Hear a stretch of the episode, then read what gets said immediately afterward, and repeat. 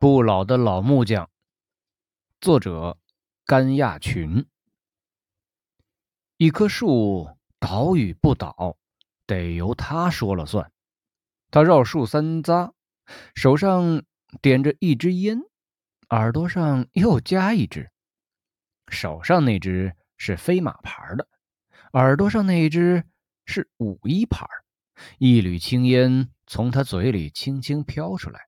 讨好似的捧着他那又宽又厚的嘴唇，旁边围着一群人，年长的目光始终盯着树，眼眶里蓄着不为外人所注意的情绪，有期待，也有不舍。年轻的则看着他，脸上有掩饰不住的喜悦。年幼的则懵懵懂懂，一会儿钻进人堆，一会儿挤出人群，用自己的动作制造家有喜事的氛围。他猛吸一口烟，吸动双唇，在青烟袅袅中，对一棵树的命运给出了结论。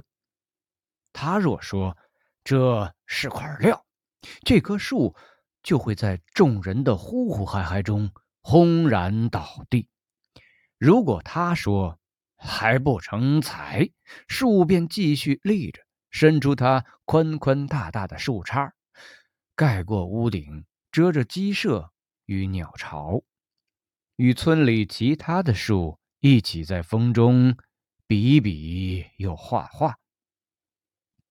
他把烟蒂扔在地上，用脚狠狠踩了一下，然后。吐出一口浓痰，清了清嗓子，走了。余下的事儿是树的主人的。他走了一半，又调转身来，微微弓着背，轻轻颔首，似乎想告诉树这个决定是正确的。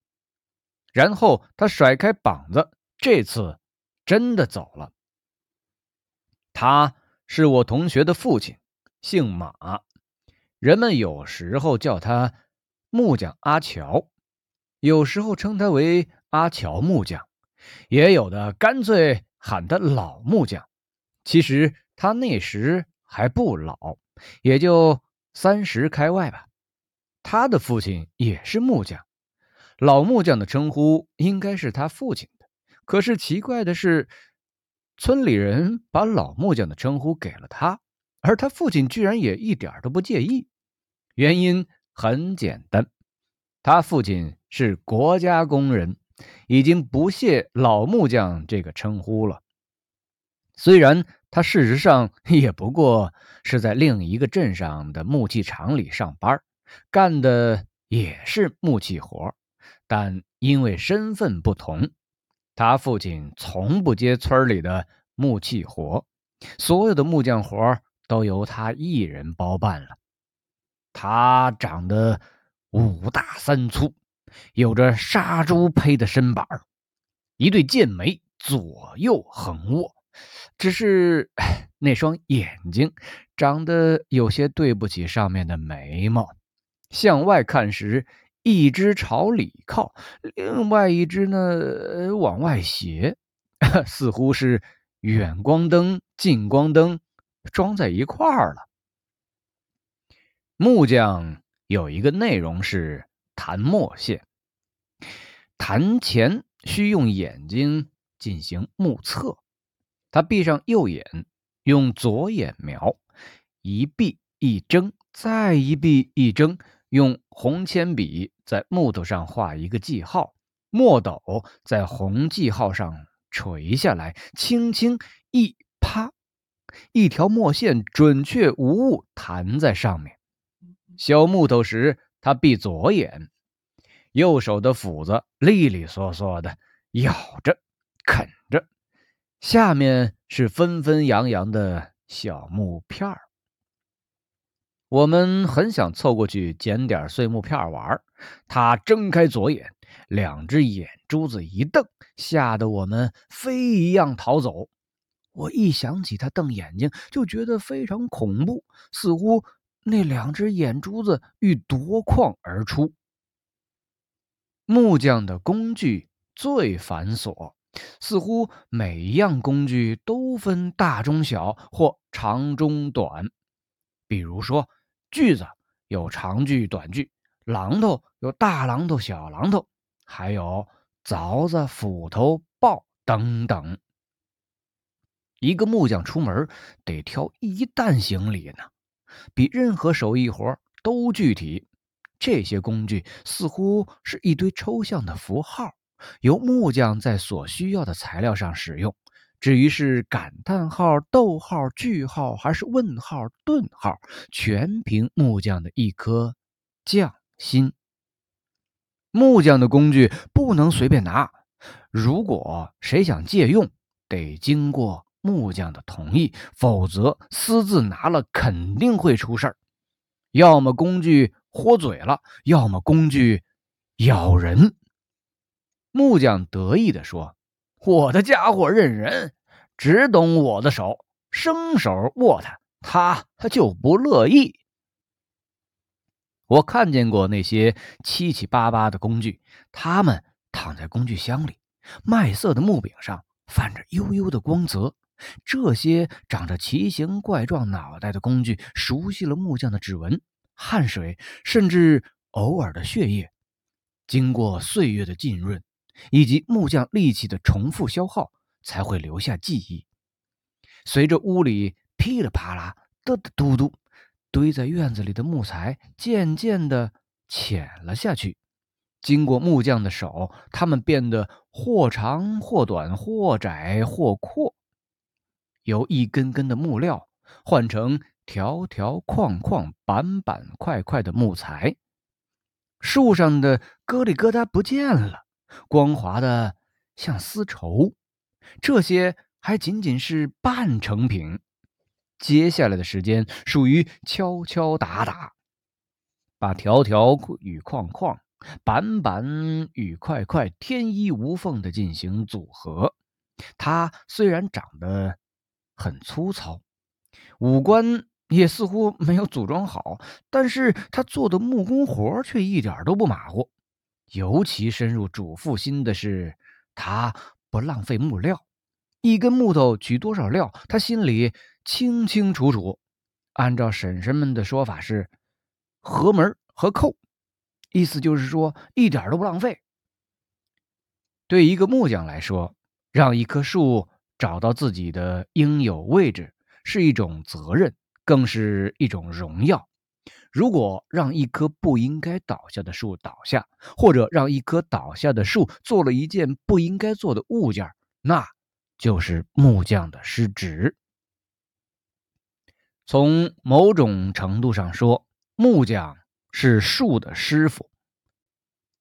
炼树只能做梯子，柳树最好做锄头柄，樟树做上好的箱子，就像人一样。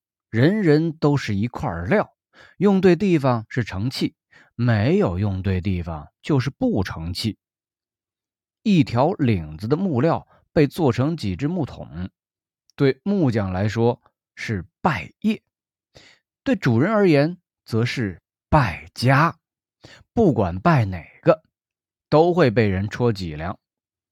一个做木器的手艺人有了老木匠的称呼。是村里人对他的尊重，人们尊重他从不败业的手艺。木匠的工序非常严谨，得一步步来，砍、削、凿。我们喜欢看木匠刨木。木匠双手握住推刨，用力向前一推。薄薄的刨花像一条绸带一样从豹子的嘴里吐出来，同时发出欢快的哼哼声。木匠的两条腿一前一后，身子随着推刨的前进而往前倾。到了木板的顶端，一个紧急刹车，像被谁拽了一下似的，手里的推刨立即往后退。推刨一个回合。身子配合数个动作，一块木板得推无数次的刨，刨花一圈圈的堆在脚下，慢慢的淹没了木匠的双脚。木匠在爆花堆里进进退退，发出稀稀疏疏的声音，似乎推爆的下嘴唇掉到了地上。屋里弥漫着木香，似乎有些涩，有些沉，又好像带些甜味儿，有点撩人。我们低头去捡爆花。把口袋装得满满的，我们还不能确定这些爆花可以做什么，却依然兴致勃勃地捡着。木匠警告我们不能靠近它，吓唬我们手上推爆会啊呜一口。我们装作嘻嘻哈哈，可腿脚跳着蹦着，乖乖的躲开木匠。我们把爆花放在破碗里，当做一碗碗菜。我们把爆花挂在耳朵上，套在手腕上，甚至挂在脖子上。爆花成了我们的装饰品。我们晃着、摇着，也吵着、闹着，似乎听到了爆花发出的叮叮当当。木匠放下推报，笑眯眯地看着我们，说：“长大了，我给你们做嫁妆。”我们嘻嘻哈哈挤在一起，从他脚下捧起爆花，然后鸟一样的飞走了。马木匠受大人尊重，并不是因为他的手艺得到我们的爱戴，却是因为他是上梁那天扔馒头的人。他女儿是我们的同学，所以我们很早知道上梁的日子。那天我们早早起床。顶着一头蒙蒙雾水，一脚高一脚低的赶到新房子。那时往往还在做祭祀，周围尽是人。虽然看不清，但听声音知道谁是谁。虽然我们站在那儿碍手碍脚，但东家还是客客气气的，还是会抽出长条凳子给我们坐。因为来抢馒头的人越多，家里就越旺。我们的心思全集中在上梁的时刻，心里只盼东家早点结束祭祀。时辰一到，木匠麻利地爬上木梯，嘴上的香烟明明灭灭。我们一大群人仰望着他，从他爬上楼梯的第一格开始，我们的目光就集中在了他的一个人身上。他咳嗽一下，我们也跟着微微震颤一下。他终于站到了屋梁上，我们不由长舒一口气。木匠腰间系一只秋笼，里面有红纸包着的银钉，在昏黄的灯光下，他骑在一根领木上，等候鞭炮的响起。底下的我们也热切地盼望着。一篮篮馒头用绳子吊到木匠的脚边我们的目光开始飘忽，一会儿看看木匠，一会儿望望馒头，不知道自己能抢到几个馒头。在嘿呦声中，一根粗重的横木被牵到木匠跟前儿，不偏不倚放到了屋梁下面，成为举足轻重的横梁。下面的祭祀接近尾声，主人家已经开始焚烧纸折的元宝等等了。我们伸长脖子，开始寻找好位置，让木匠看得到啊！地上又没有乱砖头、杂物件。所有繁荣的仪式终于在十余声的炮仗中结束了，我们等候的高潮落地了。木匠向下扔馒头。他像仙女散花一样，把一把把的馒头扔向人群。我们被他的馒头挤成一团，围绕馒头而引发的动作集中到一块儿。你踩我一脚，我推你一把，大家都已经顾不得自己，也管不了别人了。最开心的莫过于木匠，他时不时的制造起一个个热潮。可惜。只持续了二十多分钟，馒头没了。木匠很希望他的儿子继承手艺，可惜的是，他儿子，也就是我同学的哥哥，跟他学了三年的木匠活，结果只会做箱子。完全不符合当年三十六条腿嫁妆的标准。他非常失望，叹息儿子不成器。他可以替树掐算命数，却无法占测自己儿子的命运与未来。至今，他还没有从老木匠的称呼里退下来。